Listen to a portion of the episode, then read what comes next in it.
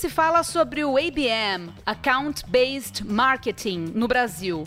Mas o que se sabe na prática sobre essa estratégia tão importante para o alinhamento de marketing e vendas em busca de grandes negócios? O ABM virou um termo da moda no B2B, mas quantas empresas implantam essa estratégia na prática hoje e com sucesso? O ABM é um tipo de marketing focado em contas, um approach que alinha esforços de marketing e vendas em torno de algumas poucas e boas contas selecionadas, em vez da grande escala comum ao universo do inbound marketing. Segundo o CMI, Content Marketing Institute, 27% dos profissionais de marketing dos Estados Unidos relatam que o engajamento de executivos C-level aumentou mais de 50% quando eles usaram conteúdos ABM.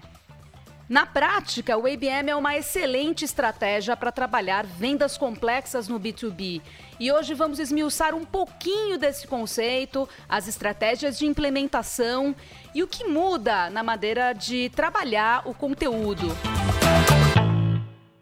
Nosso convidado nesse episódio 12 do podcast Conversa B2B é um fera no assunto.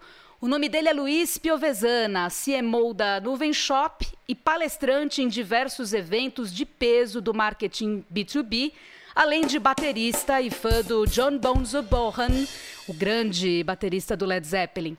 Hoje ele não vai tocar bateria pra gente, mas ele vai trocar bastante conhecimento e trazer um super case desenvolvido quando ele ainda era head de marketing da Sensidia.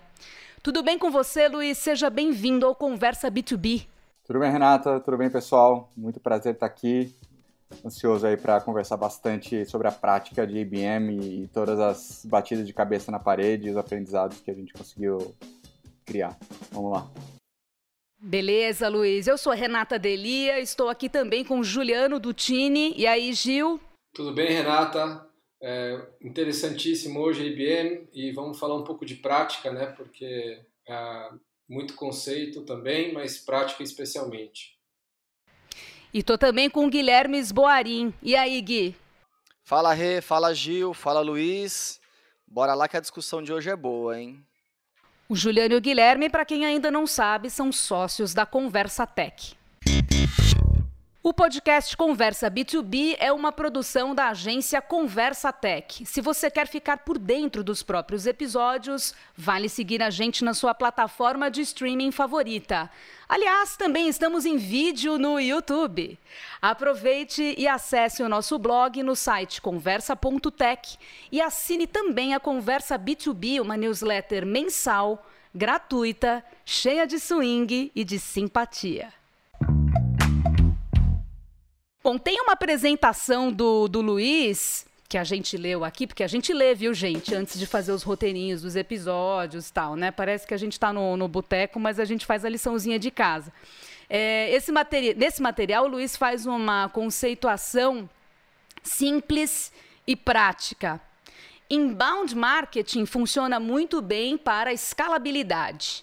Já o ABM funciona quando é necessário um esforço maior para atingir um determinado alvo pré-selecionado. Só que ele mesmo coloca que quase nenhuma empresa vive de uma estratégia só. O mapeamento de contas-alvo do ABM nem sempre é perfeito. Há clientes de estratégias de ABM que podem chegar por iniciativas de inbound e nem sempre existe um perfil único de cliente para o marketing acessar. Já já, ao longo do episódio, não vou falar quando, a gente vai esmiuçar esses pontos com mais detalhes para os nossos ouvintes.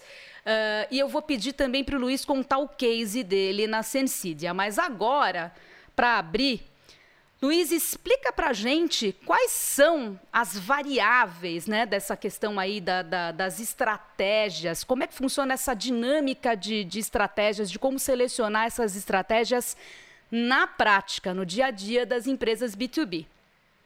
Legal. É, é legal pensar que sempre existe uma estratégia de marketing dominante que cada empresa acaba escolhendo e fazendo. Isso não quer dizer que ela não vai fazer outras coisas, mas tem que claramente existir uma dominante, né? Então, é, o ABM é para quem, né? É para quem basicamente é, tem um universo definido, nomeável, né? Você consegue listar, você consegue escrever o nome da empresa que é potencial cliente e esse é um, é um número pequeno, trabalhável nesse conjunto de, de, dessa forma, né? Então, a partir desse momento que você sabe quem são esses clientes, vale muito mais a pena a estratégia dominantes ir mais para o IBM do que para inbound ou mesmo algo mais de branding, mais trabalhando a marca, algo muito mais B2C, claramente. Então, no que a gente fala de B2B, o inbound foi estratégia dominante por, por muito tempo, mas quem tinha uma venda mais complexa, que mirava principalmente enterprises ou, ou mesmo empresas médias que tinham vários decisores lá dentro, um ticket alto, que a decisão não é de um dia para o outro, não é em uma semana, né? às vezes demora mês, três meses, seis meses a compra. É, começaram a ver que o trabalho de inbound, o volume do inbound, não necessariamente ajudava e começaram a ver muita ineficiência. Então, o ABM foi surgindo em cima dessa ineficiência do, do inbound é, e, ao mesmo tempo, sem fazer a queima de, de leads que o, uma estratégia puramente outbound acaba dando. Né? Porque o outbound, como processo, ele participa do ABM, ele é muito bom, mas se você faz de um jeito totalmente indo para venda, sem pensar no trabalho de marketing, engajamento, você só está gastando é, contato, queimando contatos e lembrando, se o universo é finito, né, é nomeável, pequeno, você não pode, você não pode se dar o luxo de queimar contato, queimar a lista de contato assim. Então, é, é mais ou menos a lógica em termos de complexidade é, da venda. Fala, Gui. Complemente. Não, porque eu já vi profissionais, até de empresas grandes, reconhecidas dentro do, do, segmento que atua, fazer confusão do ABM nesse sentido com o outbound. Tipo, ah, eu tenho uma carteira aqui de 10 mil clientes, prospects, que a gente quer abordar a, sobre o nosso produto, vou fazer uma ação de ABM. Tem que tomar cuidado, isso não é muito bem o ABM, porque você tem baixa customização, você não consegue nomear, que nem o, o Luiz deu de exemplo, quem são essas empresas tal. Na verdade, é uma base que você quer ativar para tentar vender o teu produto, tudo. Não estou nem criticando se vale a pena ou não fazer um outbound desse. Só tem que ficar claro que o ABM não é exatamente isso, né? É, é, é mais focada, é um nível de customização diferente, é realmente para contas estratégicas, tal, não para você tentar fazer uma ação massiva para sua carteira via outbound. Acho que vale a pena né, ter isso claro. Ótimo. É, algo que você comentou, Gui, é, é bem importante, que é, é, outbound normalmente é, uma, é um approach muito mais comercial, porque ele está tentando ir do frio para o quente, né, marcando uma reunião comercial. E, e IBM é account-based marketing, é um trabalho de marketing, ou seja, de, engaja, de, de criação de marca, de gerar engajamento, de ganhar credibilidade para os eh, interlocutores, para a marca em si, para eventualmente esse, esse target, né, essa audiência nomeada, virar uma oportunidade comercial. Mas tem todo o trabalho de marketing que você continua fazendo conteúdo, você pode fazer uma ou outra automação, você vai tentar atingir essa pessoa através de vários canais. Então, é marketing ainda porque é uma construção de confiança. E, e a confiança não vai de 0 a 100 e, de novo, o outbound ele é muito bom, principalmente se você tem.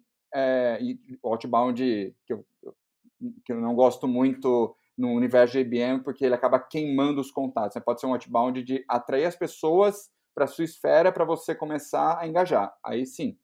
Mas um outbound puramente comercial, você tem que ter um volume de potenciais clientes muito grande para você poder queimar a, a, lista em paz, sem é, entender que você está queimando sua chance de chegar naquele cliente depois.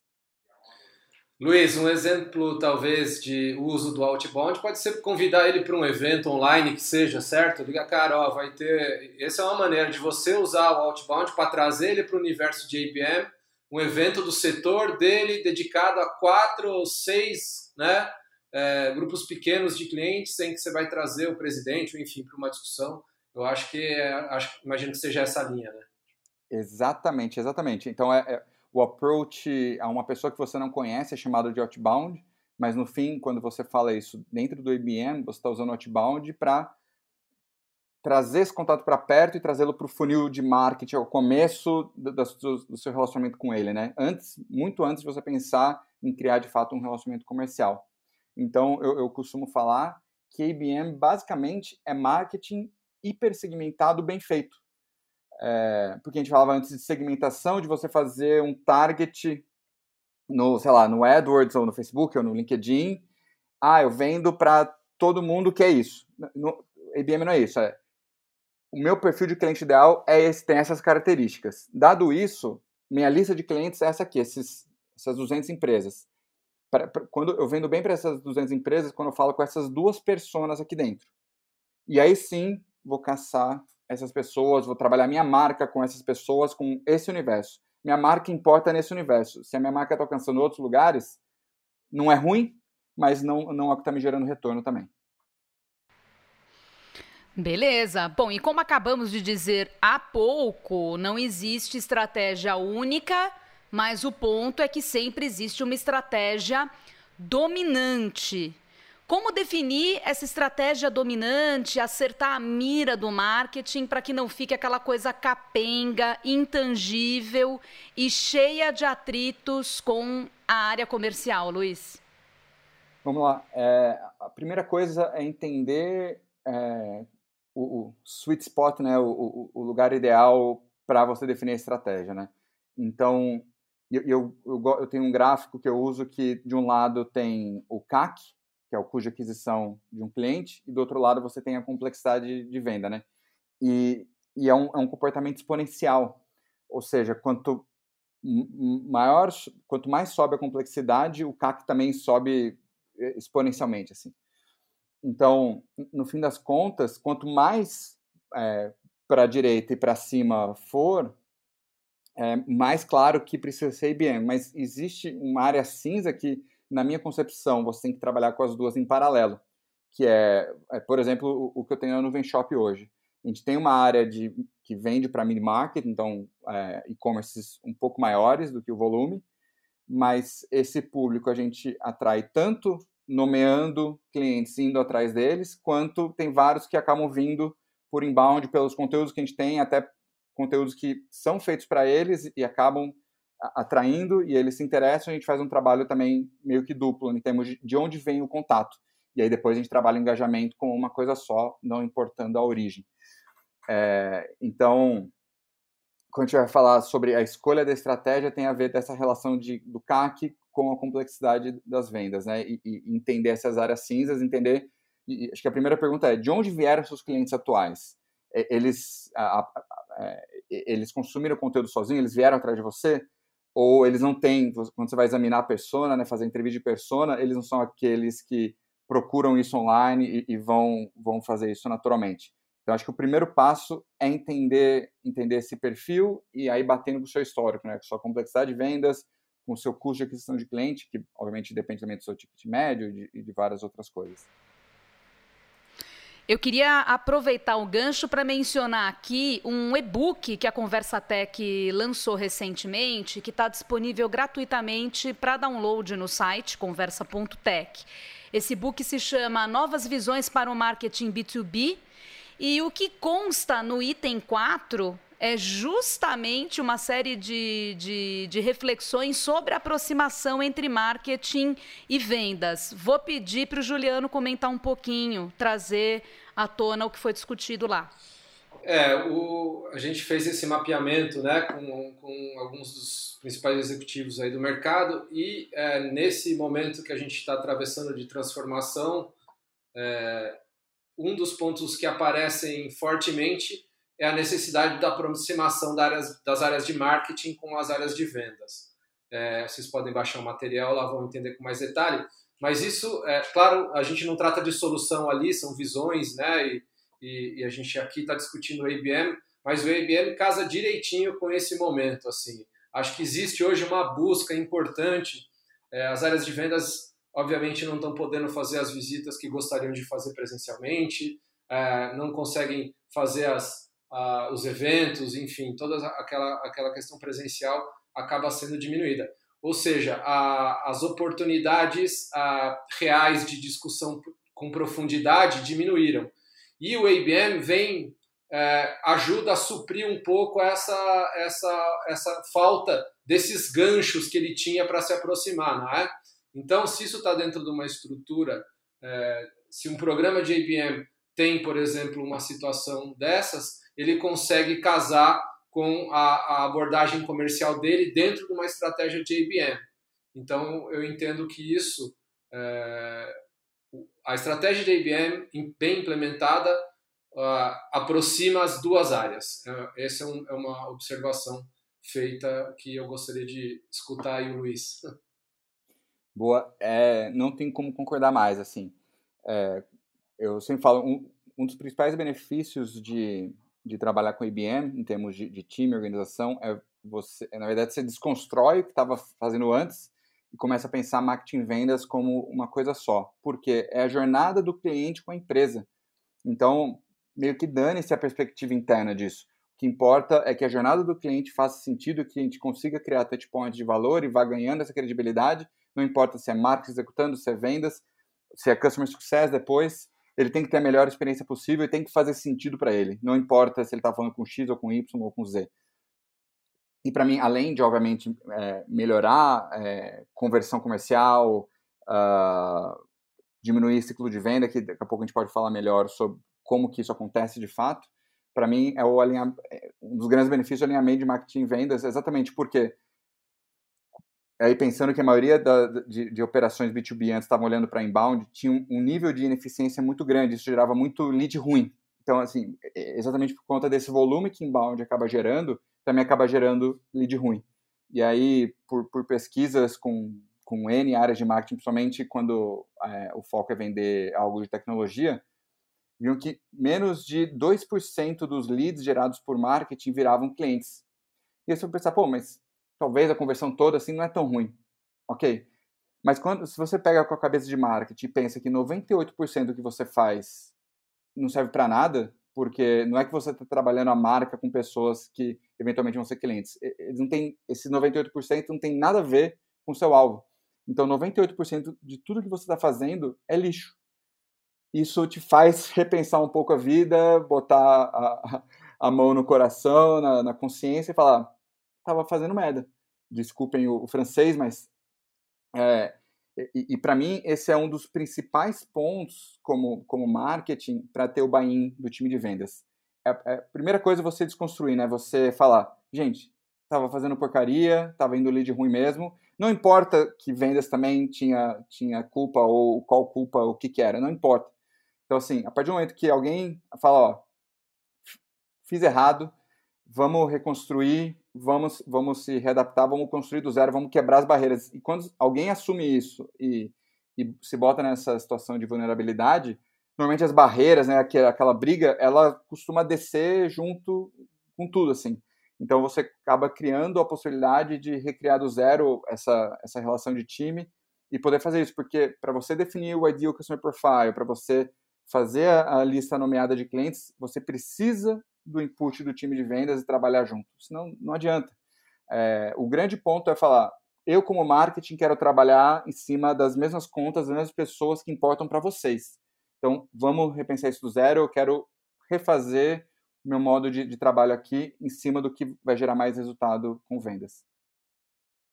E o, o legal disso é a versatilidade do lance do IBM, porque você pode chegar para vendas e falar, cara, eu vou trabalhar quem realmente importa, a conta que realmente importa para você, seja ela uma conta da casa já, no caso de uma empresa que é carteirizada, já atende, quer fazer um, um cross-sell, um upsell, ou até para capturar novo cliente. Fala, cara, tem uma conta que a gente está louco para pegar aqui, preciso de ajuda. Então, essa versatilidade da IBM é muito legal, porque você consegue atuar tanto no, junto a uma área comercial Hunter, quanto junto a uma área comercial Farm também. Então, realmente para empresas que miram esse ticket médio maior, tal, cara, faz muito sentido, porque ela consegue crescer em termos de carteira e crescer no ticket médio do, dos clientes que você já tem em casa, tal. Então, realmente é isso eu acho muito legal, essa versatilidade aí do que o IBM oferece.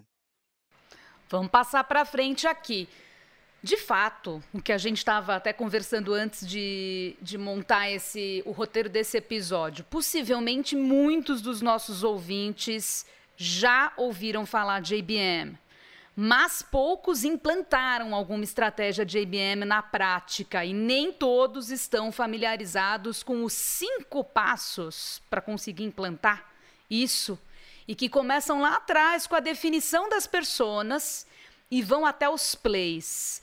E aí vou chamar o nosso convidado, nosso grande especialista, nosso grande baterista, Luiz, explica pra gente, assim, de uma maneira resumida, podcastica, o que é cada passo e como é que isso funciona. Beleza. Vamos lá. Independente de usar IBM ou inbound, para mim o primeiro passo é você entender quem que é seu ideal customer profile e quem são as personas. Isso porque se você não tem isso, não importa qual é a estratégia B2B, você não sabe quem é seu cliente, aí você está ferrado.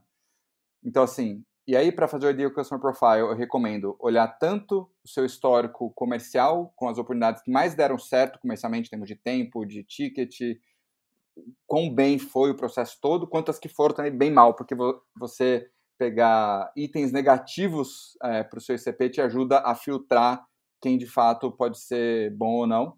E a mesma coisa para as pessoas, né? quem foram aquelas pessoas vitais para o fechamento do negócio. E o um negócio importante de citar aqui é que muita gente fala, ah, pessoa de compras. A pessoa de compras, normalmente, ela vai ser alguém só lá no final e que você vai ser apresentado para ela. Você não precisa influenciá-la antes. Então, assim, é, é, legal entender quem são as pessoas relevantes para que o processo de compra, para que o engajamento antes seja feito como marketing, para que eventualmente essas pessoas sejam é, incluídas no processo comercial. E, e, o que vem depois é anexo, então jurídico, compras e, e, e por aí vai. Então, esse primeiro passo, inbound ou IBM, sendo B2B, você tem que ter esse passo. Quem, que é a empresa que você vende e, e, e para quais pessoas lá dentro? E normalmente é mais, dependendo do tamanho da, da empresa que está mirando, é mais de uma pessoa. Segundo passo é você, e aí no caso de IBM, é você pegar o ICP e falar, baseado nesse ICP, esses aqui são os, os meus potenciais clientes. É, e nomeados, assim, ah, é Petrobras, Bradesco, Itaú, não que isso faça muito sentido, tá? Só estou dando exemplo genérico, gente, de, de empresa. É, e aí, inclusive, é um, algo que a gente fazia bastante e sempre faz é de você falar, putz, tem, tem um nível de CP mínimo, que aí eu vou colocar essas pessoas para dentro, mas tem alguém, tem algumas empresas que vão ter um fit perfeito com o que a gente falou de CP, porque você vai ter alguns pontos que são must have, né? Precisa ter, senão tá fora do CP, e outros são nice to have que vão melhorar a qualidade, melhorando potencialmente o retorno que você vai ter com ele se vender. Então, é legal caracterizar e, e dividir isso dentro da, desse universo nomeado de clientes, né? E a gente fala de tiers, né? São, normalmente, a gente gosta de falar de três tiers, né? O primeiro que você faz um para um, o segundo um para alguns e o terceiro um para muitos. O terceiro passo é, é, encontrar quem são as pessoas exatas dentro dessas empresas. Então, saber o nome da pessoa, o cargo dela, qual, qual é o LinkedIn dela, se for o caso, né, de um público que usa bastante LinkedIn, e, e ter quais são os principais canais de contato. E se você tiver feito uma boa pesquisa de persona entender isso, você vai entender, putz, é, com essas pessoas é, eu preciso mandar LinkedIn e WhatsApp. Ou não, com essas é só telefone. Ou é e-mail e WhatsApp. E por aí vai. Então, vai muito do conhecimento da persona você entender os canais para que você possa buscar os meios de contato ideais. Quarta etapa, levantar insights sobre, não, não necessariamente só as contas específicas, mas às vezes sobre os segmentos é, com os quais você os quais está mirando. Então, vamos supor que eu estou mirando petrolíferas. Não é uma boa, tem muito pouco, mas automobilística, vamos lá, tem pouco ainda, mas tem um pouco mais. É, putz, quais são as tendências? que, que, que automobilísticas de fora, é, Estados Unidos, Europa estão fazendo? Quais são as grandes tendências? Preciso entender mais principalmente entender quais são as dores que eles estão tendo agora na realidade é, deles, né, que eles estão vivendo aqui. Então, só levantando esses insights, porque isso vai te ajudar depois no quinto passo, que são as plays. Que é, para play, eu gosto de fazer a pergunta: como você gera valor para essas pessoas-alvo das empresas nomeadas? É, como você gera valor para elas sem ser vendendo para elas? Porque normalmente, se você tem um produto, uma boa proposta de valor, se você vender, você vai gerar valor em troca de dinheiro, mas você vai gerar valor. Mas aqui você não está vendendo, você está nem pedindo uma reunião necessariamente. Você tem plays que vão querer gerar reunião com aqueles que já estão bem introduzidos, mas vão ter várias plays que você está trabalhando para criar engajamento, para começar um relacionamento. É, então, assim, você vai ter que gerar valor para ganhar credibilidade e acumulando engajamento e, eventualmente, é, poder fazer um approach comercial um pouco mais forte ou, ou fomentar uma levantada de mão. Então, as plays são, são campanhas orquestradas, normalmente multicanal, porque nenhuma relação humana é num canal só. É, você parar para pensar direito fala, cara, com quem que eu falo só por e-mail? Tipo o paintball, né, que tinha antigamente, que você mandava uma carta para alguém longe e a pessoa te respondia por carta e você não tinha noção de, de quem era a pessoa. Isso não existe mais, ainda mais no mundo digital. Então, bem importante considerar isso. Esses são os cinco passos, talvez não tão resumido, mas um pouquinho, com um salzinho a mais aí. Agora, deixa eu te perguntar uma coisa, Luiz. Não existe uma play matadora né? Para usar um argumento o, o, até que você que você colocou em, em, uma das suas apresentações que a gente estudou, que eu fiz a minha lição de casa aqui, o que faz a diferença, na verdade, é um acúmulo de interações memoráveis que ajudam a, a acumular credibilidade, né? Mas como é que, como é que se gera valor para essas personas alvo do ABM sem vender diretamente para elas? Como é que a gente identifica os canais que têm me eh, menos ruído? Como é que funciona essa dinâmica? Para mim, é, e é uma coisa que, que a gente faz constantemente, na né, ciência de fazer isso também, que é tudo todas as respostas dependem da persona que você está trabalhando, em quem você está mirando. Então, putz, o que, que, é valor para ela? Como que é o dia a dia dela? É, ela passa o dia apagando incêndio, ela passa o dia em reuniões, passa o dia conseguindo focar em poucas coisas e, e consegue avançar rápido. Como que é o dia a dia dessa pessoa? E além de entender a persona, é como que é a jornada de compra dela quando vai comprar um produto ou precisa de algo como o que você oferece. Como que ela pesquisa, como ela avalia, como ela compara, é, ela olha cases, ela olha tendências, é, ela vai resolver problemas anteriores internos. Então, tudo isso acaba contando bastante sobre como as plays vão ser feitas é, e que canais você escolhe. Então, de novo, o que tem menos ruído é, é, meio que um conhecimento de canal relacionado àquela persona. E o conteúdo, de novo, depende desse mix entre quem é, quem é a pessoa exatamente, é, os problemas e como ela compra, né? Como você a, a, guiando essa pessoa na jornada de compra sem ser muito intrusivo, sem, sem é, causar uma disrupção no, no dia a dia dela. Vai lá, Gui. Não, o, o, legal pensar, a play matadora não tem a fórmula de bolo, né? Tome nota aí, dois mensagens no WhatsApp, um e-mail, duas ligação e vai correr pro abraço. Não tem. Mas, seguindo aí os passos, cinco passos do Luiz, cara, a play matadora ela vira quase uma consequência, né? Se você executar bem esses passos, planejar, entender bem, entender que tipo de tema, tendência ou conteúdo vale a pena você entregar para essa pessoa evitando aquela abordagem comercial logo de largada, a chance da tua play estar tá bem feita e ser uma play matadora é alta. Então acho que na verdade a play a play matadora é uma consequência dessa etapa de planejamento e produção de conteúdo bem feita. Acho que esse que é o grande ponto aí. Boa. Posso dar um exemplo prático disso, porque comecei a ver que as pessoas sempre me perguntavam muito, mas mas assim, ah, eu conheço a pessoa, mas eu não sei ainda o que fazer. Falei, então, beleza, vou te falar o que, que eu fiz aqui, para ficar um pouco mais claro, dar, ficar um pouco mais tangível, né? Na, na Sensidia, por exemplo, a gente vendia muito para CIOs, né, diretores de tecnologia, é, outra pessoa que a gente tinha era de gerente de arquitetura de TI, super nichado, a gente, a pessoa da Sensidia vem de gestão de APIs em microserviços, negócio super específico mesmo. É, e entender, entendendo as pessoas, fazendo entrevistas qualitativas que a gente fazia mais ou menos anualmente, a gente entendeu, conectando entrevistas diferentes, a gente entendeu duas coisas muito importantes. Uma que era, essas duas pessoas estavam o dia inteiro pagando incêndio ou preso em reunião. Então, durante uma das entrevistas, o celular é, do cara não parava de, de, pipocar e ele pegou e jogou o celular longe. Falou, e aí vendo isso, a gente falou, cara, mas é todo dia assim? Ele falou, todo dia, o tempo todo. E a gente lá gastando tempo na época em fazer e-book, fazer webinar, etc. Um monte de coisa gasta tempo e que tá no meio do dia dele, né?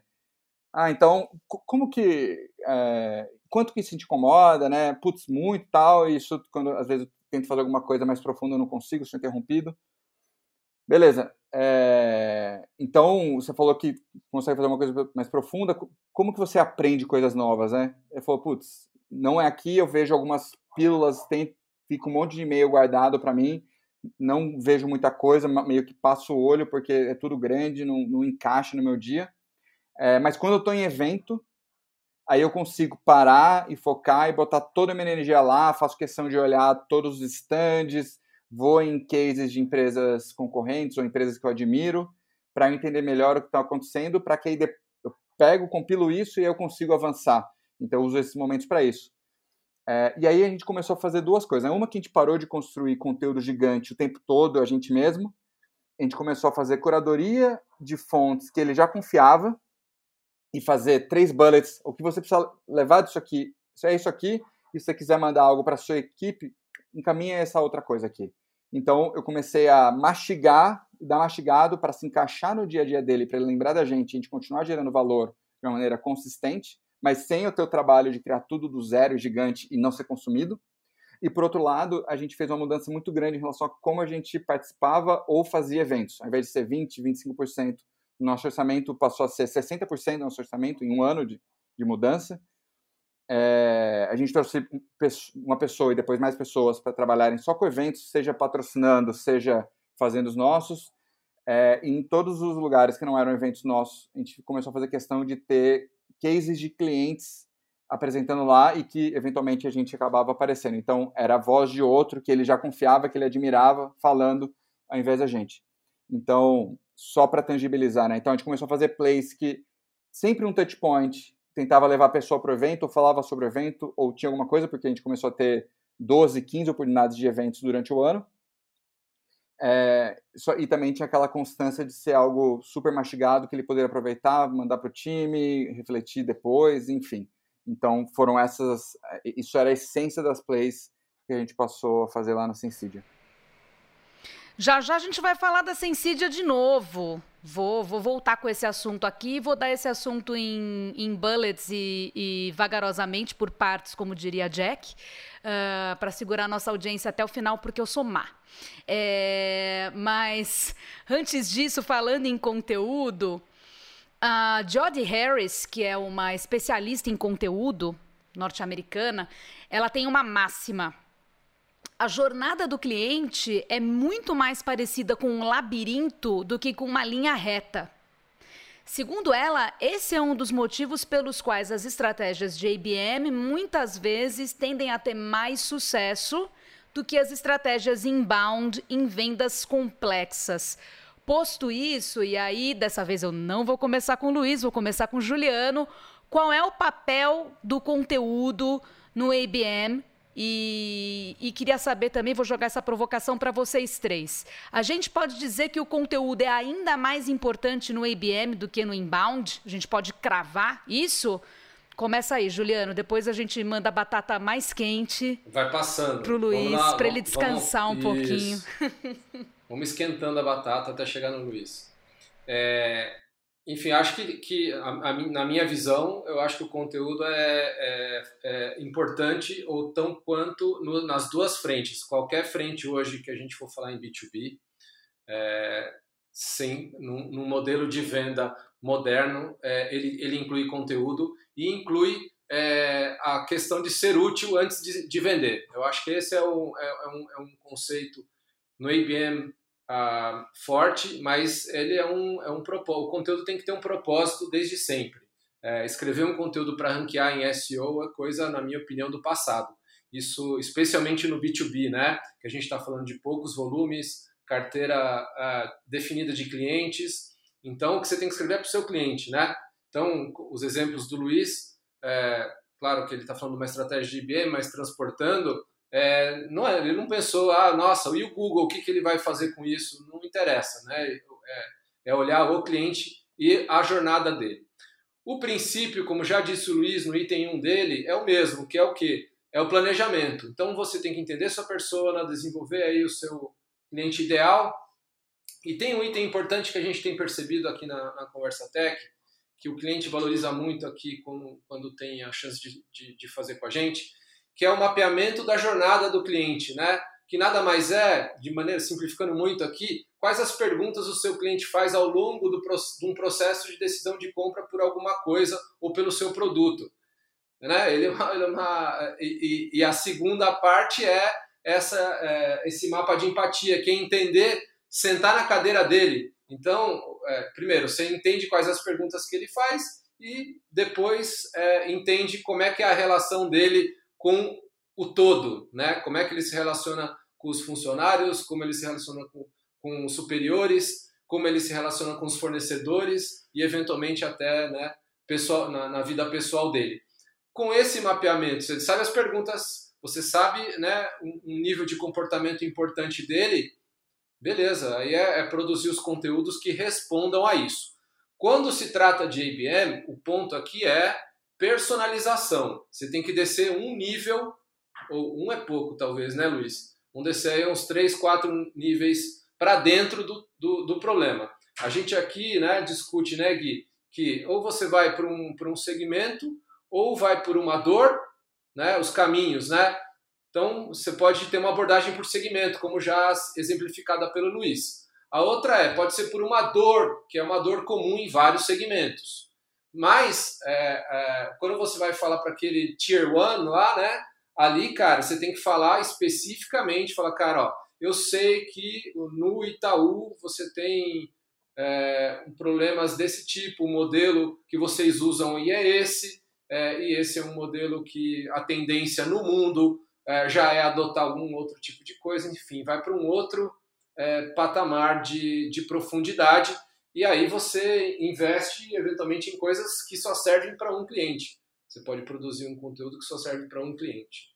É, você pode né, mandar alguma coisa para casa do cliente, que hoje em dia ainda mais, né, com, com esse tema de de tá todo mundo trabalhando em casa, né? Você tem hoje que pensar nessa dessa forma. E aí o ABM entra é, é só a aplicação do, do conteúdo serve para muitos e nesse limite ele vai servir só para para um tipo de cliente. O que vale é a conta, né? Claro que isso tudo tem custo, é, mas a conta é essa. Se esse cara é importante, se ele tem uma capacidade, se ele foi eleito, né? Se ele está ali entre os 10, acho que vale, seguramente vale o investimento, né, Luiz? Exatamente. É, e esse é o ponto de eficiência que a gente comentou lá no começo, né? Então, putz, esse, esses 10 vão virar cliente imediatamente, né? Ou, ou, os 10 vão virar clientes em seis meses. O que vai acontecer é, talvez, aí falando de um percentual, né? 10% já estão no momento de jornada de comprar, de começar o processo de compra, de falar com o vendedor, etc. Outros 20% já estão mais no meio do funil, e aí você vai conseguir engajar e segurar mais. Outros 7, 6, 7 vão estar tá ainda muito para trás. Só que um trabalho bem feito com eles vai te gerar frutos no futuro, porque ele é ICP, são as pessoas certas. Então, assim, putz, ah, mas tem muito turnover em empresa grande. Beleza, mas esse cara não vai fazer algo tão diferente numa outra empresa grande que é provavelmente para onde ele vai. Quando tem um turnover em empresa grande, normalmente vai para uma outra empresa grande do mesmo segmento, pelo menos 80% das vezes. Então, assim, é, é a questão de não ter esse desperdício. Então, quando a gente volta lá para a questão de conteúdo, para mim, em IBM, quando a gente pensa mais focado em IBM, é, é 100% pensando no valor que está gerando para aquelas pessoas daquelas empresas. Tô, tô literalmente me, me lixando para se o Google vai vai vai indexar isso ou não, até porque vários dos conteúdos a gente faz exclusivo primeiro para mandar pelas plays, né, nos canais fechados. Depois a gente faz uma versão para botar no Google, porque ainda vão ter um mapeamento não é perfeito, então ainda vão ter pessoas no fundo, é, da, no final da jornada, buscando ativamente, isso tem que aparecer para as pessoas. Você continua fazendo é, AdWords para as buscas mais ligadas ao final da jornada de compra, você tem que continuar aparecendo como uma das principais opções. Se você indexar aí, ótimo. Se você tiver conteúdos em veículos de imprensa que são respeitados por eles, mas também indexam bem, melhor ainda. Então, várias coisas de posicionamento continuam válidas, principalmente se elas atingem esses clientes sejam os mapeados ou não, no, no, lá para o final da jornada, que é normalmente quando elas vão mais ativamente buscar. Mas quando a gente fala de B2B, principalmente venda mais complexa, normalmente a gente tem que direcionar isso durante toda a jornada para ir se colocando com confiança, né? Porque se só aparece no final, a chance de você não ter o mesmo nível de, de, de respeito, de credibilidade que nem os outros que já estavam acompanhando, é, cai bastante. Então, concordo com a colocação. É, a importância do conteúdo ainda é gigantesca, ainda mais que você está criando uma credibilidade é, para o longo prazo. O conteúdo, de fato, só para não vou chover numa olhada, é o fator de engajamento, né? Principalmente para quem você não tem tanta proximidade ainda, cara, com conteúdo que você vai conseguir engajar. Eu tava, vocês estavam falando, eu comecei a lembrar, né, carreira passada, tudo. Cara, trabalhar com B2B hoje é muito louco, bicho. Quando eu comecei nesse amado mercado, cara, o ABM da época era os programas de relacionamento. E o programa de relacionamento, o que, que era? Vinha o vendedor e falava, ó, tem uma oportunidade, vamos pegar a Petrobras aqui, se bem que Petrobras é meio suspeito, né? Tá meio mal na fita. Vamos pegar o Itaú. Eu tenho uma oportunidade no Itaú, cara, ó. E é aniversário do cara, manda um presente legal. Ele gosta de vinho. Ele gosta. Eu lembro que um cara veio uma vez, meu, você não tem um box do Poderoso Chefão. O cara é fissurado pelo Poderoso Chefão. O cara é diretor de TI do Banco X. Vamos mandar para ele, não sei o quê. Ou então, ó, vamos fazer um happy hour com a equipe e tal. Era esse que era o fator de customização. Você vê que a mentalidade mudou muito. O B2B evoluiu pra caramba, gente. Isso é, isso é muito louco. Porque antes você ficava muito preocupado em saber os hábitos. Ah, o cara gosta de filme, gosta de cerveja, gosta de vinho. E a relação se dava muito nesse âmbito. Era comparando com esse uso de conhecimento, de conteúdo e compartilhamento de conhecimento, era uma parada mais superficial, era quase vida pessoal, assim. E eu trabalhava com isso e não curtia, falando aqui. Com conteúdo eu já acho muito mais legal, tem mais, mais construção, de fato a relação fica melhor estabelecida, até porque hoje em dia você não pode nem sequer dar um presente para um executivo de um banco, tem uma nova forma de pensar, o compliance está aí, de fato isso aí inviabilizou. Então, para as empresas que ainda estão batendo cabeça em como substituir aquele happy hour que eu fazia, ou aqueles presentes de aniversário, de aniversário incríveis que a gente dava para os executivos aí de clientes prioritários, né? O IBM aí, né, batendo a porta, então vale a pena pensar nisso. Ainda bem que eu sou pessoa física. O grande problema é que eu não tenho American Express, Mastercard Black, esses negócios chique aí, porque eu adoro ganhar vinho, cara. Ganhar vinho, ganhar box de, de, de, de, de Blu-ray, entendeu? É, ganhar coisas. É, é, é como é que eu posso dizer? Pode mandar umas roupinhas também, eu passo o meu tamanho, quem quiser me mandar, estamos aí, mas sou pessoa física. O seu só. compliance é mais de boa, lembrando, né? O seu compliance meu compliance tá... é mais de boa. Se bem que eu sou jornalista, eu sempre tive a questão do compliance por conta do jabá, né? Que eu sempre ganhei jabá a vida inteira e olha, tem casos assim, a gente já viu jornalista ganhar iPhone, assim, ganhar iPod. Não vamos entrar nesse, nesse rolê, não, mas é é, acho que é mais pesado para jornalista do que para executivos C-level dessas empresas grandes. Mas o, o Luiz quer falar, eu acho, não quer, Luiz? Você quer, você quer ganhar box do Pearl Jam importado, versões japonesas que são, são muito mais incríveis. Quer visitar o castelo do Jimmy Page na, na, na, Bahia? O que mais que a gente pode fazer para para conquistar seu coração, para vender lá para Nuvem Shop e a, tal? A primeira coisa que eu ia falar é que por os últimos, sei lá, três, quatro anos, eu comecei a receber, às vezes, tipo, no final do ano eu recebo um, choco, um, um nem um chocotone, um panetone, e às vezes, tipo, eu não sei nem quem que é o remetente, porque foi no nome de alguém, eu recebo lá, sem carta, sem nada, eu recebo um panetone, eu não gosto, inclusive. e aí eu comecei a receber uns três por ano lá, ainda na época de Sensidia, eu falei, cara, gente, gastar dinheiro, tipo assim, o negócio do, do, do, do presentinho, né, que vai mais para a linha pessoal, às vezes cai para esse genérico e, e, datas que são já bastante lotadas, só que as pessoas não aproveitam a oportunidade quando está chegando algo na mão. E não precisa ser algo que eu gosto. Eu, a, a, questão de você ter surpresa de receber algo físico já é legal, mas capitaliza em cima disso, né? Conecta com o meu dia, conecta com você, principalmente, né? Então é, é algo legal. Mas sobre os presentes, a, a parte de, de, de, compliance realmente é muito forte, é, é uma pergunta que eu recebo diretamente, mas, putz, mas os meus clientes têm, todos têm regra de compliance, como que eu faço? Que eu já contei uns casos de mandar cápsula de Nespresso e, eventualmente, levar uma máquina de Nespresso. E, assim, para um CIO, uma máquina de Nespresso de 300 reais não é pelo valor que ele aceita ou não, ou, ou não aceita pelo compliance, né? É muito mais o gesto, falar, cara, você não tem uma máquina de Nespresso aqui ou, ou aqui na mesa perto do seu time coloca esse negócio aí, pelo amor de Deus. Quando eu for fazer reunião aí, eu levo. É, e beleza, hoje, para uma grande parte, não dá para fazer isso. É, só que a gente começou a fazer umas plays muito mais ligadas a coisas que ele não poderia pagar com qualquer dinheiro, então coisas que a gente consegue fazer por, por oportunidade e que também mostravam um nível de exclusividade.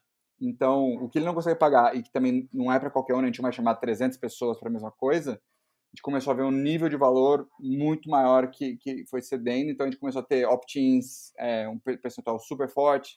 Então, sei lá, fazer um coquetel num, numa suíte do hotel que a gente ia fazer o evento no dia seguinte, chamando dois keynote speakers para conversar, junto com outros 20, 30 CIOs.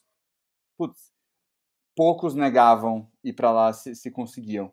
Então. Mas aí é relacionamento e conteúdo, né, Luiz? Porque aí é um conteúdo presencial. Aí entra. É que a gente fala de conteúdo e aqui a gente pensa assim: não, conteúdo não interessa. Ele pode ser uma carta, pode ser um, uma palestra, pode ser qualquer coisa. Quando ele é embasado, quando a, o relacionamento o IBM, ele tem que ser pautado por conteúdo. Óbvio, é que, de novo, o presencial está comprometido. Cara, se você puder fazer algo, especialmente para esse grupo exclusivo, continua valendo.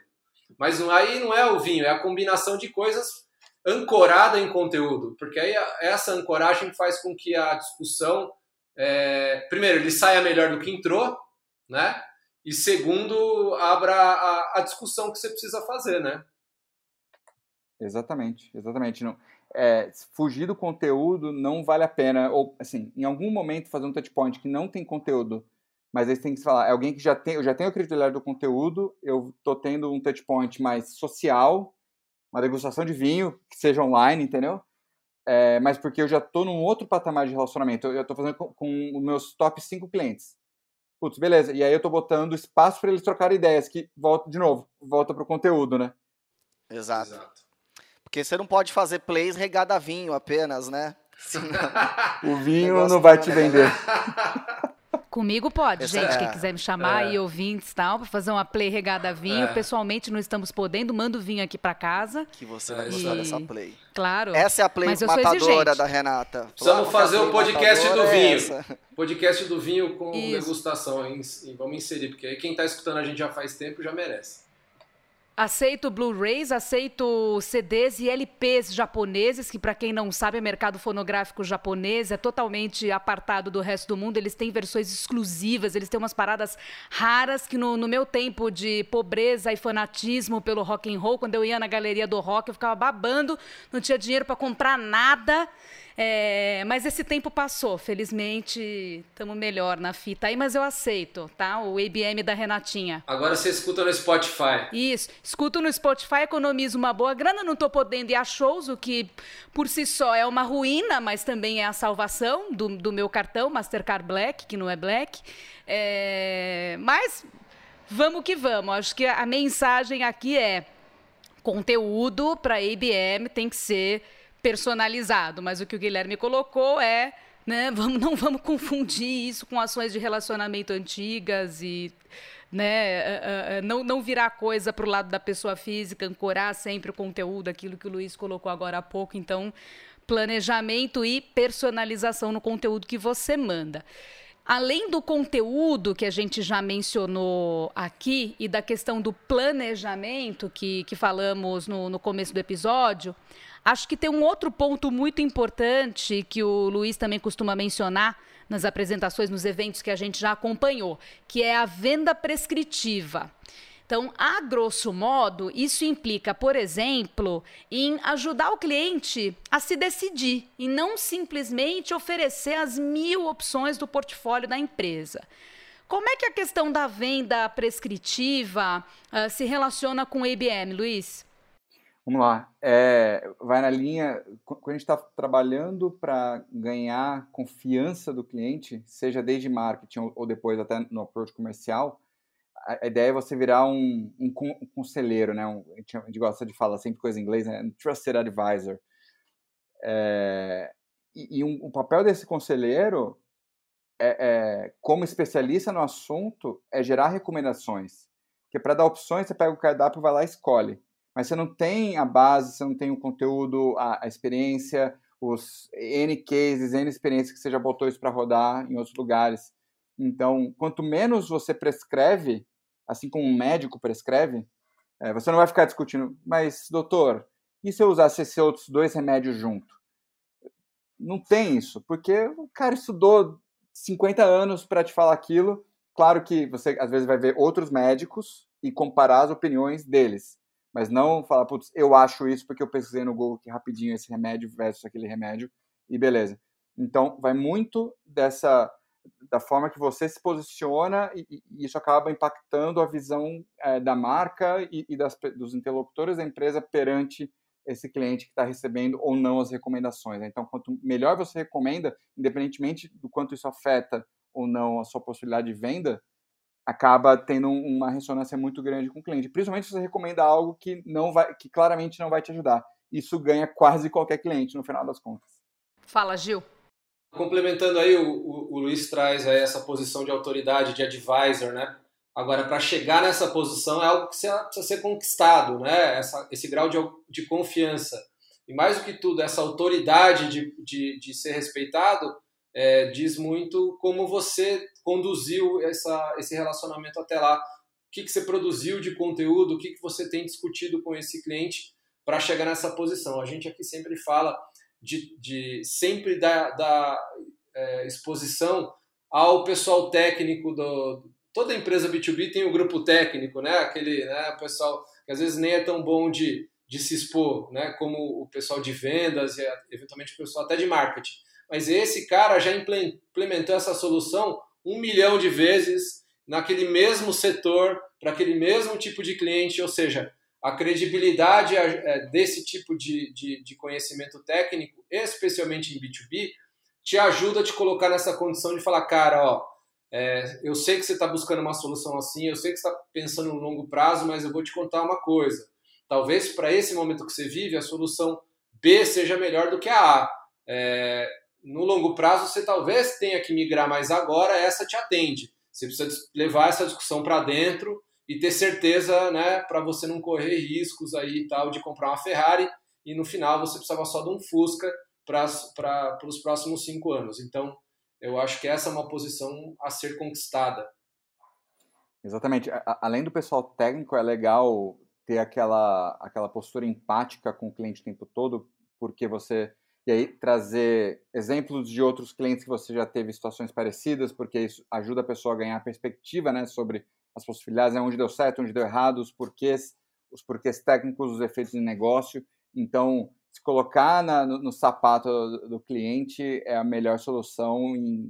Está com dúvidas, faz empatia e, e, aí você consegue resolver bem. É, é essa a forma. Isso, não, essa neutralidade é fundamental. Ou até trazer um consultor de fora, alguém acadêmico, enfim, aquela voz neutra, assim. Então fica um mix legal. Traz a galera técnica, traz um outro cliente do mesmo segmento ou não para falar, traz uma pessoa de fora. Cara, com isso você realmente consegue chegar no, na posição de, né, ser aquele parceiro confiável para uma possível até venda prescritiva, que nem a gente estava falando aqui. Aliás, chegou o momento, o grande momento que eu tinha anunciado aqui ao longo do, do episódio. O Luiz tem um case excelente que ele já apresentou, uh, inclusive no, no RD Summit, né, do, do RD Station, que é o case de IBM dele, dele na Sensiria, né, empresa na qual ele trabalhava antes da Nuvem Shop. Uh, Trata-se, inclusive, de um case em que a estratégia de IBM aproveitou os ativos da operação inbound. Conta pra gente, Luiz, o que, que foi esse case, por que, que ele deu certo? Bom, primeiro eh, tinha todo aquele sentimento de ineficiência que eu comentei, né? Então a gente fazia inbound já há quase três anos e por mais que tivesse alguns exemplos super legais, seja de upsell de um cliente super importante ou de ter trazido novos clientes, no final você via aquele volume de leads, aquele, aquelas oportunidades que eram ruins e tal. No fim, a gente estava fazendo um trabalho de branding com muita ineficiência. Então era isso que a gente estava fazendo. Isso foi incomodando, a gente começou a precisar algumas formas, descobriu que existia um negócio chamado IBM e, e foi fazendo a, a, a, lição de casa, os cinco passos lá que a gente comentou antes, para executar isso. Então, assim, primeira coisa que é, que é muito importante é os resultados que a gente conseguiu lá, que eu já vou, comento alguns, não foram do dia para noite. A gente demorou mais de seis meses depois que a gente começou a mudar, né? Falou, ó, a gente não, não vou nem fazer um business case para provar que a gente precisa ir para IBM. Pela nossa essência de que tipo de cliente a gente mira, não faz sentido a gente fazer outra coisa. Os processos de marketing são os mesmos, só que pensando tudo agora para um universo muito mais fechado de alvos. Então, a gente entendeu que essa lógica fazia muito mais sentido e fez a mudança completa do time olhando para isso. Na prática, quem mexia com, é, sei lá, PR, com criação de conteúdo, com preparação de eventos, com, com geração de oportunidades, conexão com vendas. Mais ou menos tudo continuou, todo mundo continuou fazendo a mesma coisa. Só que agora, putz, como que a gente cria conteúdo para as plays e depois coloca? Como a gente é, faz evento onde tem personas alvos das, das empresas nomeadas? Então, todas as nossas decisões e, e execuções começaram a partir desse target. E isso fez toda a diferença. Só que a gente só foi ver resultado disso, lá, seis meses depois, oito meses depois. Depois de um ano, a gente começou a ter alguns resultados legais, né? É, e, e, são dois que eu gosto de falar bastante. Um, que a gente diminuiu o ciclo de vendas médio de sete para quatro meses. Isso é um ganho de eficiência bem legal, mas principalmente tem uma outra que é a conversão de uma oportunidade comercial para uma venda saiu de 12% para 25%. E assim, nossa, parece números que explodem a cabeça, né? Porque, pô, você, você fez metade aqui, o dobro ali, pô, um resultado, eficiência vezes 4. Mas o que, que a gente é, fez de fato para conseguir isso, né? Isso é basicamente você ter vendedores que estavam recebendo oportunidades nas empresas que faziam mais sentido e oportunidades estavam melhor preparadas, que a gente entendia que eles estavam mais próximos do momento certo da jornada de compra, e ao mesmo tempo eles não tinham que gastar tempo engajando, procurando as pessoas certas, etc., saindo da cabeça de closing, é, de, ser o, de, de fazer o fechamento. Então, pessoas super focadas, trabalhando com melhores inputs, naturalmente o output fica melhor. E o output foi exatamente nessas duas métricas que acabaram é, é, significando bastante do resultado que a gente fez. E depois a gente encontrou a repetibilidade, né? A gente, a gente viu que isso funcionava. A gente conseguiu fazer isso durante um ano. A gente começou a entender, putz, quais foram os melhores set points que a gente fez? Vamos fazer plays que estão usando os melhores set points. Eventos estão dando bastante certo. Vamos double down em eventos, vamos fazer mais eventos, vamos patrocinar é, de uma maneira mais forte os principais eventos em que tem maior número é, de, de pessoas das empresas-alvo. Então a gente foi entendendo onde que a gente tinha repetibilidade e foi pisando no acelerador porque a gente entendeu que era lá que estava o, o, o, nosso espaço de crescimento. É, e aí, assim, como eu comentei no começo, né? É, tudo isso tem uma base comum que é vulnerabilidade, fala, gente, tava cagando aqui, acontece, vamos sentar, ó, é esse aqui o universo, é esse aqui o ICP, então esse aqui é o universo, faz sentido, vamos passar conta por conta, eram 1.200 contas na verdade, claro que a gente não viu 1.200 no detalhe, mas umas 300 a gente viu no detalhe, é isso, é isso, então beleza, o time agora a gente vai começar a procurar, é, vai levantar os contatos que a gente não tem, vão começar a fazer subgrupos para fazer plays e, e, em cima desses touch points que eu comentei antes, então é algo que você vai repetindo, vai entendendo melhor, e vai entendendo, putz, como que você mede antes de virar uma oportunidade comercial, quando que ele está pronto para uma play que dá uma forçada na levantada de mão. Então, são todos pontos que você vai entendendo depois de, de rodar o negócio todo e se juntar com o time de vendas, né? de participar de reunião junto com eles, de estar em todos os hits comerciais, entendendo quais eram os problemas com as oportunidades que foram geradas, é, quais são os obstáculos que estão aparecendo, as objeções, etc. Então, tudo isso vai alimentando de volta tanto o ICP e as empresas mapeadas, quanto como a gente trabalha engajamento e vai se antecipando algumas coisas dessas, né? vai melhorando a nossa qualificação e o nosso engajamento como um todo. Então, é um processo. Assim, marketing bem feito é uma questão de você achar os poucos canais, é, aquela veia certa, e aí repetir, repetir, repetir e fazer mais e melhor da mesma coisa. E depois que você está isso automático, aí beleza, agora você tem gordura para tirar daqui e começar a entender quais são os, os outros perfis de cliente, os outros canais que podem dar fazer sentido botar gente focada nisso, repetir, repetir, repetir, repetir até você achar a fórmula de novo e aí poder seguir, mas de maneira lenta, né? Se você acertar um, fique feliz que você acertou uma, um, um canal de aquisição, um canal de engajamento para fazer isso seguir, porque a maioria das pessoas acaba tirando para todos os lados avança muito lentamente em tudo e acaba que as coisas vão mudando tão rápido que nunca encontra essa repetibilidade é, de uma forma suficiente para poder escalar. Muito bem, pessoal. Uh, esse foi o case do Luiz. Uma salva de palmas que a, que a Michelle vai colocar depois. Ah, com, com, com bateria e, e, e etc., porque merece. É, muito bem, e aprendendo na raça, né, Luiz? Porque sem, sem referência no Brasil, né? Aprendendo com a mão na massa, fazendo e, e acontecendo. É, fala, Luiz, você quer, não, quer falar, falar, algo? Quer é, comentar é, sim? Não é, assim, é, a gente não tinha referência completa de IBM, mas, pô, quem trabalhava muito bem com eventos? É, quem fazia muito bem curadoria de conteúdo? Vários elementos eles não, não dependiam de um super case de IBM. A gente foi entendendo para a gente conseguir repetir e executá-los cada vez melhor. e mesmo de IBM, eu não, não, não fui eu o inventor da sigla ou mesmo da metodologia ou nada, mas é, fui buscar é, conteúdos em inglês. Estados Unidos costuma ser um lugar onde algumas dessas metodologias saem é, primeiro e depois isso vai espalhando.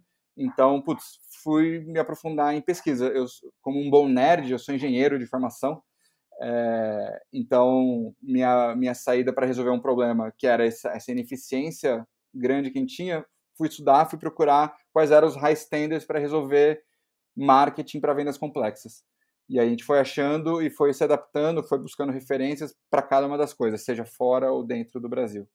Tem uma missão importante aí que é conseguir manter a ansiedade da galera sob controle, né? Porque é isso, pessoal. Ah, beleza, daqui a um mês vou estar arrebentando. Ah, dois meses, não, três, seis, um ano. É isso. É, então, no papel de marketing, a gente sabe que essa é uma missão que não é simples, né? não pode ser menosprezada, e ter esse alinhamento e controle de expectativas. Exatamente. Aproveitando o gancho aqui, queria informar os nossos ouvintes que em breve a gente vai ter no site da Conversa Tech um conteúdo, uh, digamos assim, mais completo sobre, sobre IBM.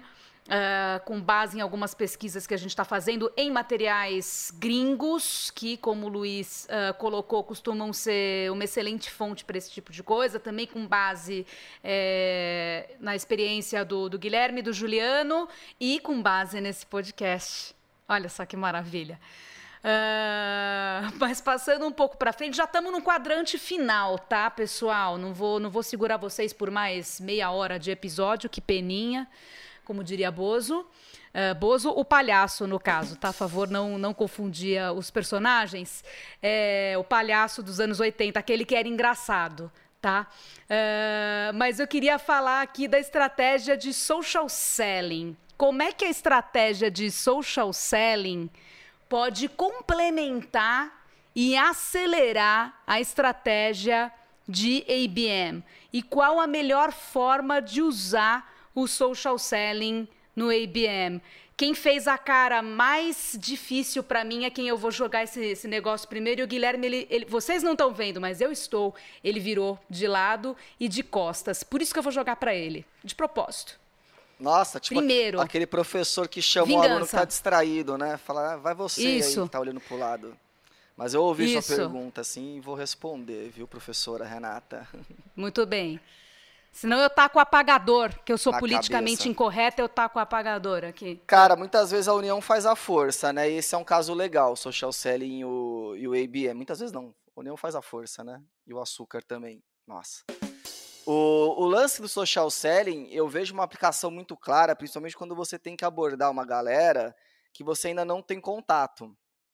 Então, você tem um grupo de empresa ou de, enfim, personas, compradores que você quer abordar e ainda não são clientes geralmente e você não tem qualquer tipo de engajamento ou contato. O social selling acaba virando um canal muito interessante para você abordar esse pessoal e aplicar a estratégia de ABM, que você já fez todos os seus planejamentos, seus cinco passos tal, via esse canal. Na verdade, o social selling acaba virando um canal para você executar sua play, o seu a sua estratégia de IBM. Então você pode ir lá monitorar, é, monitorar não, mapear essas pessoas dentro do, da rede. O LinkedIn costuma aí ser a, a prioritária para esse tipo de estratégia e por lá estabelecer essa comunicação. Então eles são muito complementares nesse sentido, o, o ABM e o social selling. E as melhores práticas que você usa no ABM você transporta para um ambiente de social selling nessa abordagem aí via rede social, por exemplo. E aí, Luiz Piovesana? Vamos lá. É, concordo com o Gui e, assim, é, aí depende, né? Sua, as pessoas que você está mirando estão no LinkedIn, ou estão no Instagram, ou estão no Clubhouse, ou estão sei lá onde. Beleza, tem que estar tá onde elas estão. Então, isso faz parte da, da questão de, de criação de, de, credibilidade, né? Então, vamos, vamos fazer o caso de LinkedIn. Pô, é, as pessoas que estão em contato com ela que, que fazem, é, são os interlocutores nas plays, estão postando constantemente, estão comentando em postagens de terceiros, estão se posicionando como especialistas no assunto, é isso que você precisa, porque isso vai ajudando a construir a credibilidade. Então, assim, só ia chover uma olhada aqui do que o Gui falou, mas é, é, é isso. E tinha, tinha uma pessoa na, na que fazia isso extremamente bem, assim, virou rato do social selling, Master IBM, era, era o Nicolas, e ele, ele conseguiu abrir muita porta por conta disso, porque ele começou a ser, tipo, a, a voz do de API Management para muita gente. Então, é, isso acabou ajudando bastante. Que é quase você ter um influenciador dentro de casa. Vai lá, Gil. Acho que tem, acho que tem isso sim do papel, né, do, do, do vendedor, especialmente quem tem mais habilidade ali e tal, e quem se dedica mais, o, o LinkedIn, as pessoas estão lá e, e com, a, com as ferramentas do LinkedIn, é, você consegue até visualizar aí o Sales Navigator, quem são os seus é, possíveis, da sua lista né, de, de, de, de prospects, é, quem é mais ativo no LinkedIn, qual a frequência dele e tal. Isso ajuda muito também a você monitorar. É, vale a pena lembrar que a gente tem um episódio né, sobre social selling, que a gente gravou com a Ana é, há um tempo atrás, não me lembro exatamente qual episódio, mas você procura aí e encontra, ele vai ajudar a entender esse universo. Mas é, isso, reforçando a play aí que a gente está discutindo, pode ser sim é, utilizada dentro do, do próprio LinkedIn como um canal, desde que esse seja um canal de preferência do seu, uh, do seu cliente. O episódio que o Juliano acabou de mencionar, se eu não me engano, é o 9. Se não for o 9, vocês me cobrem, ouvintes, a respeito disso. Foi com a Ana Carolina Almeida, que é diretora de marketing do LinkedIn na América Latina. Vale a pena ouvir, porque ela falou muitas coisas interessantes. Uh, né, e olhando toda essa, essa engrenagem por dentro do próprio LinkedIn. Estamos chegando ao fim do episódio 12 do nosso podcast Conversa B2B e esse é o momento em que eu lanço aqui a minha habitual pergunta difícil, que na verdade sempre é fácil. Funciona assim: cada um de vocês me seleciona apenas um grande desafio em uma campanha IBM. Dos vários, selecionem um. E depois de selecionar, me digam como descascar esse abacaxi, como superar esse desafio, como ter sucesso aí na campanha, né? Desafio e como superar esse desafio. Vocês querem que eu gire um peão para decidir quem vai falar primeiro? Vocês querem que eu faça Unidunité? Ou o Juliano que respirou fundo? Vocês não percebem, mas eu percebo, ele respirou até fundo. Ou é o Luiz que está com uma cara de, de, de, de, de pensante? Vai lá, Juliano, manda, manda ver. É, cara, no final eu tô pensando, eu tenho uma solução aqui que aconteceu com a gente aqui, mas deixa eu pensar. Então já sei, que é como casar essa estratégia de inbound com a de a IBM. Talvez seja uma, uma boa, um bom desafio. Como é que vocês fizeram para casar essas duas coisas? Pode ocultar o nome da empresa se quiser, que a gente não, a gente vai fazer de conta que a gente não quer saber. Não, a verdade é a seguinte: é, o resultado é prático. O, a gente tinha, né? A gente fez a nossa lição de casa, tem a nossa, os nossos clientes que a gente quer abordar, alguns com mais proximidade, outros com menos, alguns que a gente já teve proximidade um dia e de repente não tem mais, aquela dança de cadeiras, né? Que era outra função. Então, é, uma, um, recentemente, essa semana, é, uma das pessoas que estão mapeadas para um possível contato, é, vi que recentemente baixou o e-book que a gente produziu, que ele não tem, é, ele é um, é um e-book que fala do mercado de B2B como, né, como um todo, mas é, o primeiro contato a gente conseguiu por aí. Ela acabou sendo né, atingida por esse, por esse material e agora facilita muito a abordagem, né, já que é, teve esse primeiro input, trazendo agora para as plays, tem a play, obviamente, que, que é quem já teve algum contato com a gente e que já conhece um pouco do nosso modo de pensar. Eu acho que, que é, reforça um pouco dessa estratégia, de qual a estratégia é, principal, é, em alguns momentos elas, elas se complementam e esse é um caso prático aqui de facilitação de um trabalho de IBM que não foi pensado. A gente pensou num, numa estrutura maior. Obviamente, a gente pensou desdobramentos desse material que eventualmente entra em, em visões segmentadas, que aí sim a gente traz aplicações práticas para o segmento dela. Mas é, o primeiro passo foi dado pelo inbound. Muito bem. Quem vai ser o segundo a falar e a trazer um desafio e, e como resolvê-lo? O Luiz, que é o nosso habitual é, problem solver, para ser chiquezinha e ficar usando essas palavras americanizadas que vocês gostam, vocês do marketing, marketing world, B2B marketing heroes. Vai lá, Luiz. Vamos lá. É, acho que eu passei o, o episódio todo falando de problemas, então eu estava tentando focar aqui em um que talvez a gente tenha falado menos. É... Então a gente falou sobre como, como conseguir o buy-in do time de vendas, então a gente já falou bastante disso, a gente já deu, já deu também algumas soluções. É... E a gente, acho que um que nunca é demais falar, um, um problema que nunca é demais falar é como que eu faço o conteúdo certo para a pessoa certa entrego pelo canal correto, né?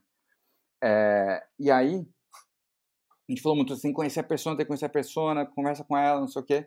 Putz, tem... É, para você ter esse mapeamento de fato, recomendo fazer é, entrevista é, qualitativa. Então, não vai, na, não vai na quantidade, vai na qualidade.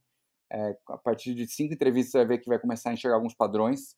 E também buscaria por modelos, né, templates de entrevista de persona, entrevista de jornada de compra. Então, tentar misturar isso para, obviamente, ficar agradável, suportável por quem está sendo entrevistado. Entrevistar um cliente ou alguém que putz, era cliente ou alguém que você perdeu e que é um perfil interessante, vai conversa com as pessoas anualmente, assim, não sempre as mesmas pessoas, né, mas faça pesquisas anualmente para você entender esses insights, entender onde está doendo, como, como que mudou a, o processo de compra ou não, porque sem isso, é, de uma maneira sólida e atualizada, você não vai ter resposta para nada que você vai fazer depois. Então, montar esse modelo de entrevista simples, claro, com o tempo você vai melhorando, você vai entendendo que, que tipo de, de pergunta te, te, gerou melhores insights, é, como você faz perguntas em cima de, de, algumas reações que você viu no meio ou alguma coisa que aconteceu, isso também vai ajudando bastante. Então, acho que esse modelo de entrevista qualitativa, né, e fazer um modelo de pesquisa de fato, né, entender é, como, como interpretar reações, etc., pode acabar fazendo uma diferença grande para como decidir o que, que eu faço e por qual canal eu faço. Esse é um dos meus principais desafios, na verdade, como jornalista, ao longo de toda a minha trajetória e também como pessoa que faz pesquisas para montar personas, jornadas e conteúdos. Então, o que eu posso dizer é que a prática mesmo é que ajuda muito e também uma capacidade uh, de Quanto mais você conhece aquele universo, aquele mercado, aquele cliente, quanto, quanto melhor é a sua pesquisa prévia, quanto melhor é a sua lição de casa antes de abordar essa pessoa, mais condições de improvisar em cima de um roteiro uh, pré-estabelecido você tem, né? De reagir melhor às reações é, dessa pessoa que você está entrevistando, né? Uh, Juliano quer, quer colocar mais uma questão. Não, é só complementando aí a, a fala da Rea. A gente aqui, antes de falar né, com o cliente, procura falar, quando a gente é contratado para fazer o planejamento, tá? ou pra, de persona, para inbound, seja para inbound ou para IBM, é passar, falar com o produto, entender bastante, entender, né? depois falar com a equipe comercial, entender, porque o, o produto enxerga de um jeito, o comercial de outro, e aí sim você vai ver a verdade com, com, com o cliente, né? Então, é, é, você, só que a hora que você chega para falar com o cliente, você já está super embasado e dentro do contexto e você vai nos pontos corretos e consegue mapear com tranquilidade. Com a vantagem de quando você contrata uma empresa de fora, que é o nosso caso, é que a gente é de fora, né? Então, falo, cara, ó, deixa eu te contar, eles contrataram a gente porque eles querem fazer melhor. Então, me conta, né? A Rê aí ajuda a gente muitas vezes nesses processos é, de planejamento. Temos vários cases aí com ela e ela é, e a abordagem, a hora que chega nesse ponto, fala: ó, a gente veio para ajudar a conta, a empresa está realmente interessada em saber. A gente não vai, obviamente, revelar teu nome e a gente consegue trazer insights muito importantes. É, além de, do mapeamento, muitas vezes até insights para produto e, e outras coisas dentro da empresa. E sempre, na verdade, é, complementando também o Juliano, antes de chamar de novo o Luiz, é, ter um cuidado de analisar o mercado né, de fazer uma parte da tarefa que não é nem com o gerente comercial, nem com o gerente de produto, nem com o cliente. É ir lá uh, caçar conteúdo, buscar conteúdo, como disse o próprio Luiz, onde esse cara, esse cliente busca conteúdo e também fora. Então, quais são os jornais, quais são os sites, quais são as revistas, quais são é, os grupos, às vezes em grupos no, no, próprio LinkedIn que discutam aí esse, esse tema, esse mercado, você encontra algumas questões, você pesca algumas coisas que não foram citadas no briefing, nessas entrevistas iniciais de briefing que você tem uh, com, com o pessoal de produto, com o pessoal comercial. Tudo isso é conteúdo e tudo isso ajuda a montar um retrato mais detalhado e vai vai facilitar a vida tanto na hora de, de planejar estratégia quanto de produzir conteúdo. Luiz levantou o dedinho. Eu vi ele levantando o dedinho. Vocês não viram? É, concordar totalmente. A, a, visão externa ajuda bastante. Não é toda empresa consegue ter um time de research. Então, mesmo tendo, inclusive, em vários casos é legal complementar, porque a gente vai, vai tendo os vícios internos e, e é normal acontecer isso. É, e, e, falar com produto e com vendas é muito necessário mesmo, porque a, a, nem sempre o, o, o, cliente tem a dor, você vai puxar elementos dele, mas não necessariamente ele sabe traduzir a dor em problema. E isso é muito importante para você não achar que depois todo problema é prego e aí é martelo, que você usa para resolver. Então você tem que captar muito dessa dor e, obviamente, conseguir balancear isso para de fato depois pensar em potenciais soluções, mas muitas vezes vendas ou produto vão te falar um pouco melhor do problema, ou pelo menos do, do viés que, que a empresa tem solucionado. Então, pontos bem importantes mesmo que vocês levantaram. Muitas vezes o nosso desafio é ligar os pontos. É justamente o que falta, é ligar os pontos e ainda trazer um olhar externo. Às vezes coisas que parecem óbvias não estão sendo vistas porque as pessoas elas estão ali ultra fixadas em, um, em pontinhos específicos e precisa ligar. Uh, e aí, acho que para agregar também, até fazer um benchmarkingzinho, dar uma olhada no que a concorrência está fazendo, etc., é algo que também costuma agregar. São pecinhas de um quebra-cabeça que você vai montando uh, e que você vai configurando para conseguir entregar essa, essa pesquisa aí do, do melhor jeito possível. Guil é, é, é, sobrou? Sobrou para quem agora? Até esqueci. Guilherme, não, não, não tem mais nada Guilherme, ele, acho. Não, só não tem mais nada para ele, coitado. Não sei, acho que eu vou até passar um pano para ele. Deixa eu ver se eu tô boazinha hoje. Sobrou um legal, vou falar aqui, que é o negócio de. Que inclusive a gente está passando por esse processo num cliente que a gente está implementando o programa de ABM deles. Que é o seguinte: o... é importante ter uma atenção especial à questão do ABM, o envolvimento de vendas dentro de uma estratégia de ABM sempre tem que ter, inclusive vendas vai ter uma predisposição maior em colaborar. Mas o marketing tem ter um cuidado adicional quando o vendas for o agente responsável por executar as plays. Porque uma coisa é você falar, vendas, a gente vai elaborar essa estratégia de IBM e você vai receber um lead ou um, enfim, um contato que vai ter passado por essa experiência. Outra coisa é quando ele vai executar isso. A gente está fazendo um projeto desse que o, o, a equipe de vendas vai fazer executar as plays via social selling, que a gente acabou de dizer. Nesse caso, e vamos lá, a maioria das empresas estão começando tanto com social selling quanto com, com ABM. Importantíssimo ter uma rodada de capacitação mesmo da, da equipe de vendas, tá?